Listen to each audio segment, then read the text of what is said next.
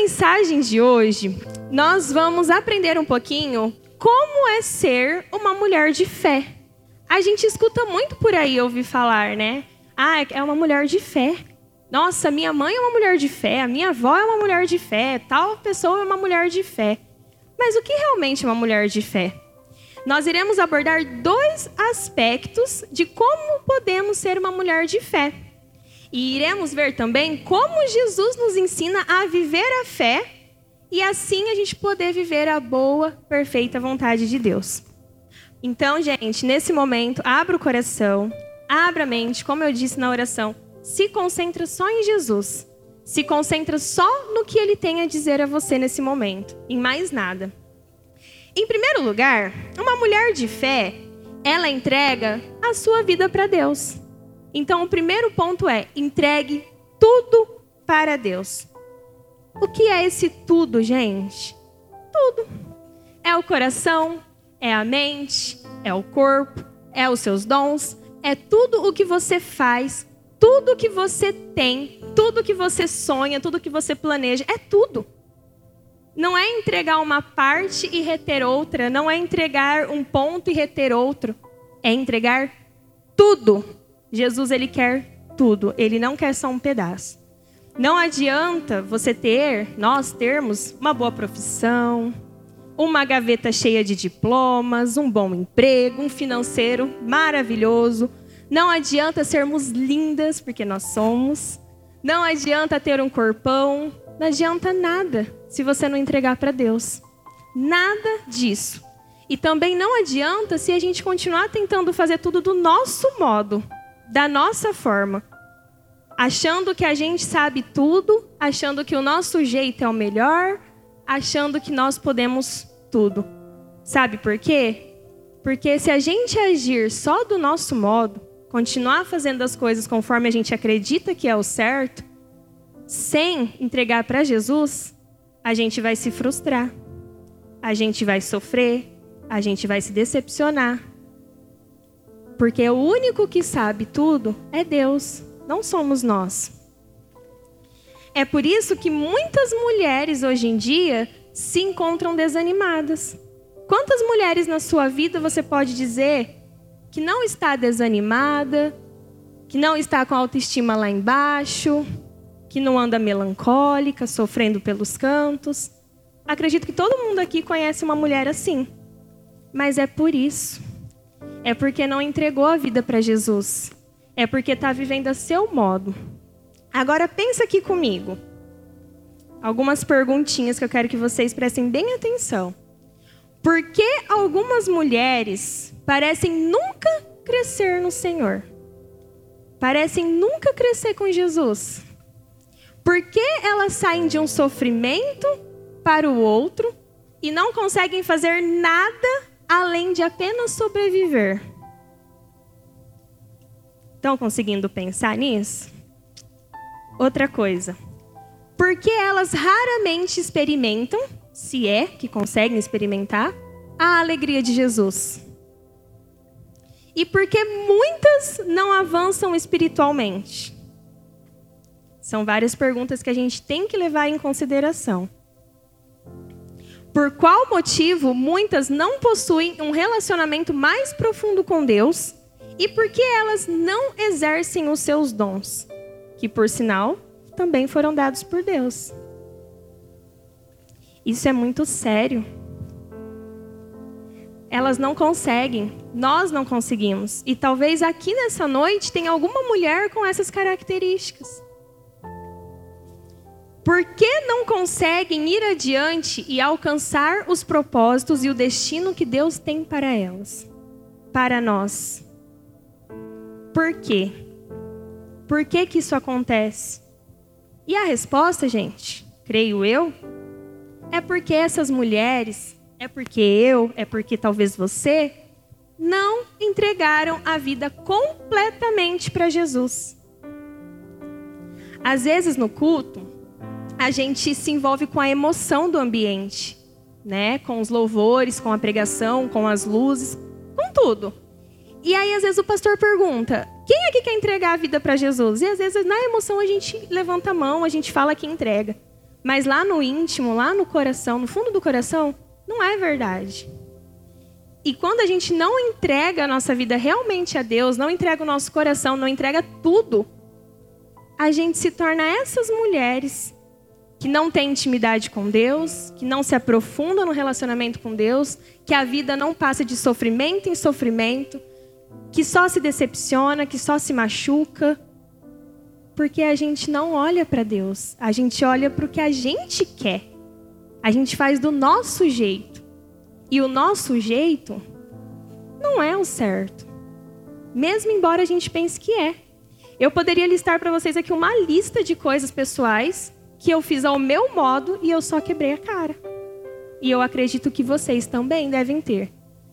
Então a gente precisa entregar tudo para Deus. Mas o que significa entregar?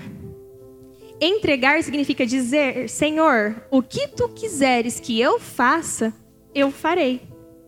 Onde o Senhor quer que eu vá, eu irei. O que o Senhor quiser que eu diga, eu direi. Tudo é se entregar, é se render, é falar: Deus, eu estou aqui. Eis-me aqui, me usa, me leva. O que o Senhor quer, faz. Eu estou disposta. Mas é fazer isso de coração, é fazer isso com entrega, com obediência. Não é fazer isso da boca para fora ou porque o momento é favorável, a emoção é favorável. É fazer isso por Jesus. Entregar é dizer sim para qualquer coisa que Deus pedir, mesmo que isso signifique morrer para mim mesma e para meus desejos. Quem é que gosta de se ficar se negando todo dia? Quem é que gosta de negar os desejos? Quem é que gosta de morrer para si mesmo? Ninguém gosta. Mas a partir do momento que a gente decide se entregar para Jesus, entendendo que não existe nada além dele, a gente não tem medo de se negar. A gente não tem medo de falar não para nós mesmos. Mesmo que isso doa, mesmo como diz, a gente morra, a gente não tem medo de se entregar para Jesus. Entregar-se a Deus é abrir mão das coisas da carne que eu quero, a fim de ter mais de Deus em mim. É todo dia eu falar: Deus, tira tudo que é de mim, tudo que é meu aniquila meu eu, some com meu eu. Mas se faça presente dentro de mim. Eu quero mais de ti. Eu quero mais de Deus. Eu quero viver com Deus. O que são os meus desejos, as minhas vontades, comparado com os desejos e as vontades de Deus? Não é nada. Não é nada. Então, entregar-se é isso aí. Entregar-se é ir à igreja quando a vontade é você ficar em casa. É jejuar quando a sua vontade é comer. Entregar-se a Deus é orar quando você preferir ir para a cama dormir. É ler a Bíblia quando você preferir assistir televisão, assistir uma série, um filme, sair com os amigos. Entregar tudo para Jesus é contribuir na igreja. É preferir investir no reino do que ficar gastando dinheiro à toa por aí. É ser fiel nos dízimos, nas ofertas, nas contribuições é ajudar o próximo, ao invés de ficar pensando só em você. Ai, porque eu vi um sapato, menina. Eu preciso comprar aquele sapato. Eu tenho dinheiro aqui que eu tenho que escolher. Ou eu compro esse sapato, essa maquiagem, essa bolsa, essa roupa, ou eu contribuo para o reino de Deus. O que, que eu vou fazer? Ah, eu vou comprar meu sapato, né? Minha bolsa. Não, gente, é negar o seu desejo. É negar o seu desejo para servir o reino de Deus, é para servir a Jesus. É para ter mais dele dentro de você. Entregar é fazer tudo o que Deus ordena, a fim de agradar a Ele e alcançar o que Ele tem para mim, para você. Entregar tudo para Jesus, porque a Bíblia diz que Jesus deve ser adorado. E a gente não adora Ele só com a nossa boca aqui no culto, não. A gente adora Ele negando todas essas coisas, entre outras tantas, que se a gente for citar aqui, a gente vai ficar a noite toda. É negar, negar a nós mesmos, nossos desejos da carne, que são muitos, para agradar a Deus. Não é para nos agradar, é agradar a Ele. Lá em Filipenses 2,9 diz assim: Por isso também Deus o exaltou soberanamente e lhe deu um nome que é sobre todo o nome. É Ele. Não é o meu nome que está lá sobre todos os nomes. Não é o seu nome que está sobre todos os nomes. É o de Deus. É o de Jesus.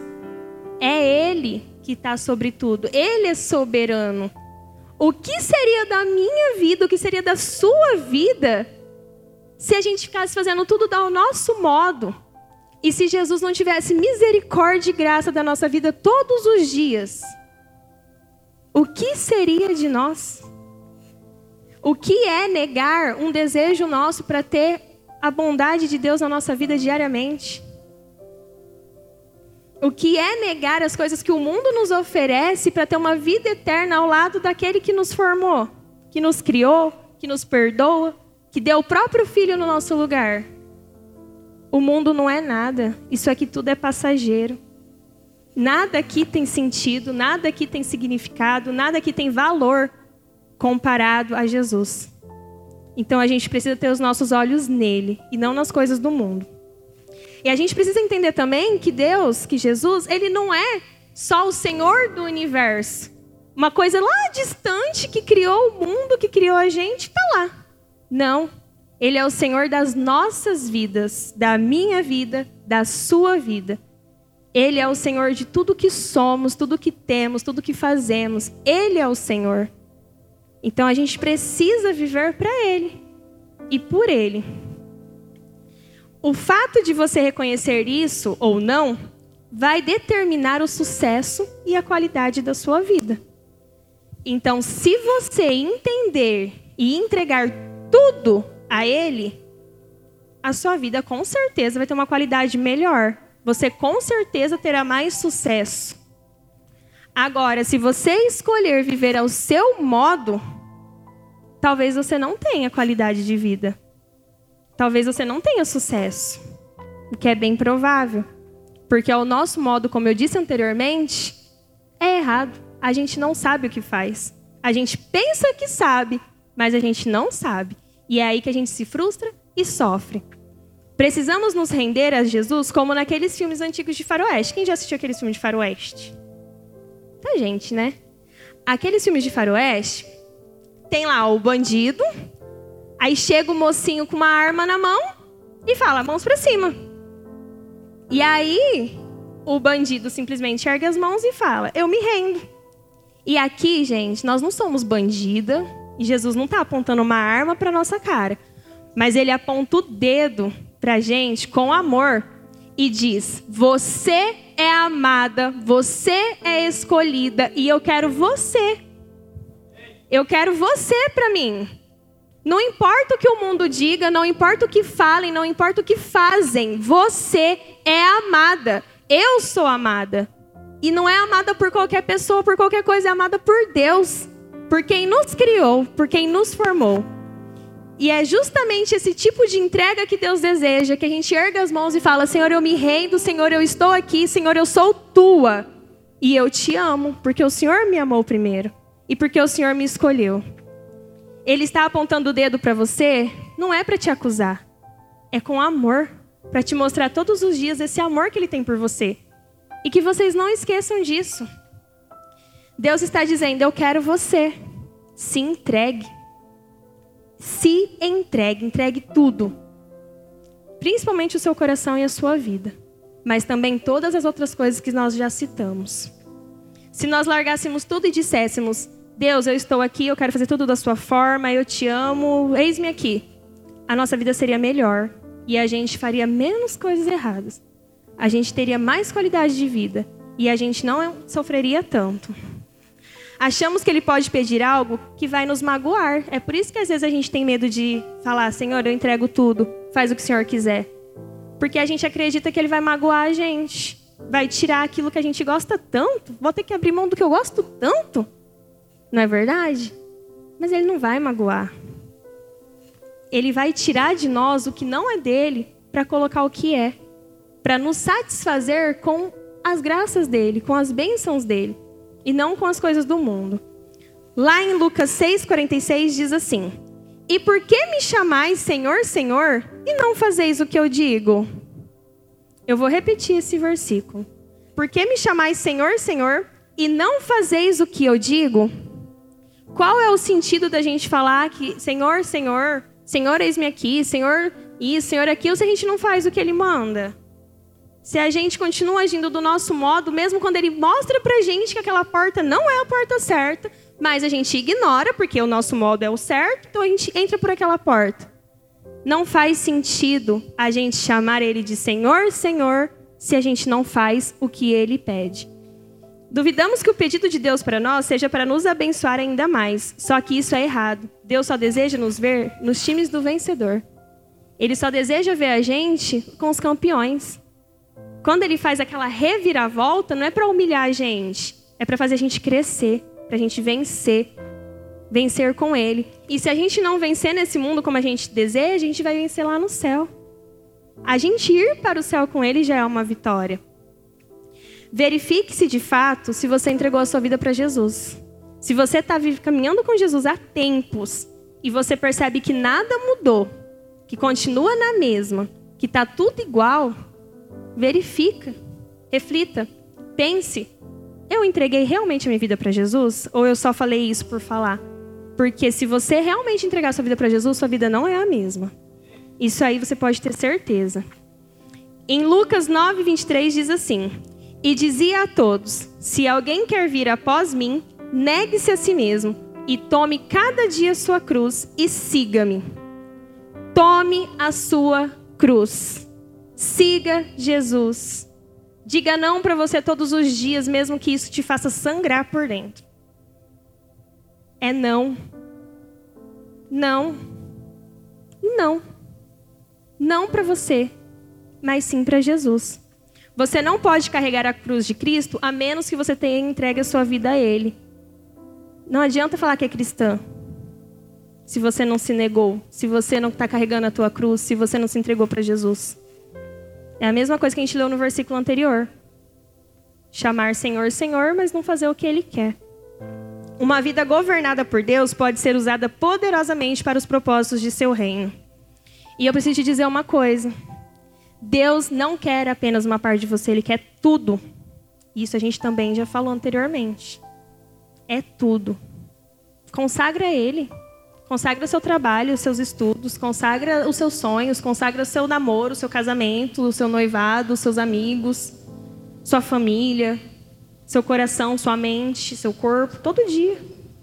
Eu faço isso todo dia de manhã. Eu erro, eu peco? Aham. Uhum. Sim, sou ser humano igual vocês. Mas todos os dias eu consagro a minha vida para Deus logo cedinho. E eu falo para Ele: faça o teu querer, faça a tua vontade. E se eu errar, Pai, que eu sei que eu vou fazer isso porque eu sou falha, que a tua mão esteja ali do meu lado. Mas de qualquer forma eu estou te consagrando tudo. E isso faz muita diferença. Convide Jesus para entrar em sua mente e espírito. Negue a si mesmo. Leia a palavra. Ore, medite, jejue, se consagre. Tenha cautela ao falar, tenha cautela ao se vestir, Tenha cautela ao sair por aí em qualquer lugar. Viva Jesus em todo o tempo, com o teu corpo, com a tua mente, com o teu coração, com tudo. Depois que a gente entrega tudo, a gente tem um segundo passo, que é para a gente ser uma mulher de fé, nós precisamos ter a nossa vida em ordem. Então, em segundo lugar, coloque a sua vida em ordem. A nossa vida precisa estar em ordem para que nós possamos florescer, assim como Tabita. Eu não sei se todo mundo conhece a história dessa mulher, mas ela era uma discípula de Jesus. Sendo uma discípula de Jesus, isso quer dizer que ela seguia a Cristo, ela era cristã. Ela seguia os ensinamentos de Cristo fielmente. Ela também fazia muitas obras de caridade e era extremamente querida por todos aqueles que a conheciam. Olha só o que está em Atos 9:36. E havia em Jope uma discípula chamada Tábita, que traduzido se diz Dorcas. Esta estava cheia de boas obras e esmolas que fazia. Ela era uma mulher muito boa. E a história dela é basicamente a seguinte: depois que Cristo ressuscita, Tábita ela adoece e ela morre. E aí o que, que acontece? Os homens ali da região, eles vão em busca de Pedro, o discípulo de Jesus, para levá-lo até onde Tabita estava. E o que, que acontece? Quando Pedro chega ali no cômodo, né, quando ele chega na cidade, ele entra no cômodo em que está o corpo de Tabita, ele pede para que, que todas aquelas mulheres que estão ali pranteando por ela, pede para que elas se retirem. Ele fica sozinho ali com ela, ele se ajoelha e ora. Quando Pedro termina de orar, ele diz o que está em Atos 9:40. Mas Pedro, fazendo sair a todos, pôs-se de joelhos e orou. E voltando-se para o corpo, disse: Tabita, levanta-te. E ela abriu os olhos e, vendo a Pedro, assentou-se.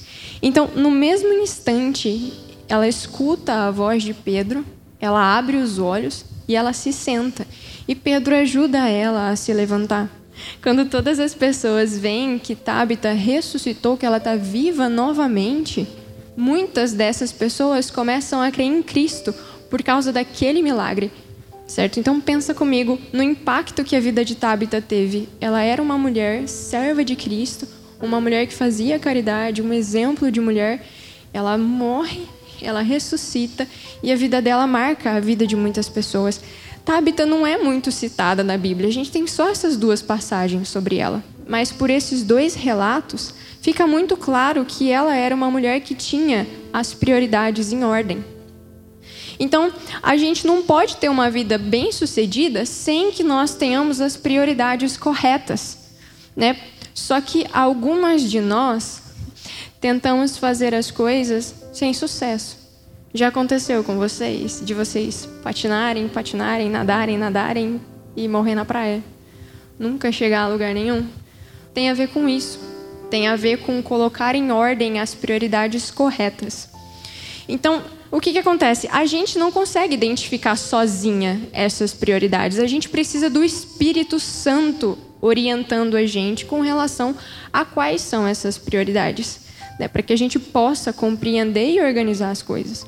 E é pensando em Tabita que nós vamos aprender aqui a colocar a nossa vida em ordem de prioridade.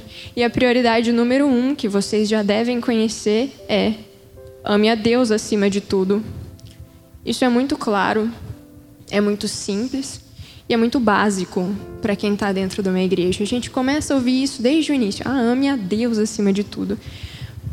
Mas é preciso relembrar disso a cada dia.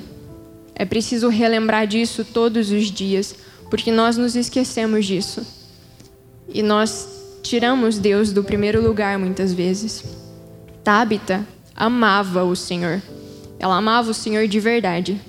Jesus também nos ensina a amar a Deus. Olha só o que está em Mateus 22, 37. E Jesus disse-lhe: Amarás o Senhor o teu Deus de todo o teu coração de toda a tua alma e de todo o teu pensamento. Não é um amor qualquer, não é esse amor pequeno que a gente fica oferecendo, essa migalha de amor que a gente fica oferecendo para Deus de vez em quando, quando a gente vem ao culto, ou em algum momento que eu tô com algum problema.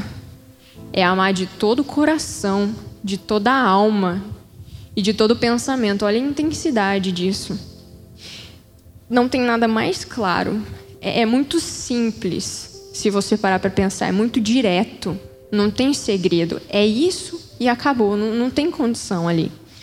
E quando nós mantemos essa prioridade, essa prioridade guia as outras prioridades da nossa vida. O nosso relacionamento com Deus deve ser a prioridade número um, acima de toda e qualquer coisa. Deus ele não quer que a gente tenha outros deuses.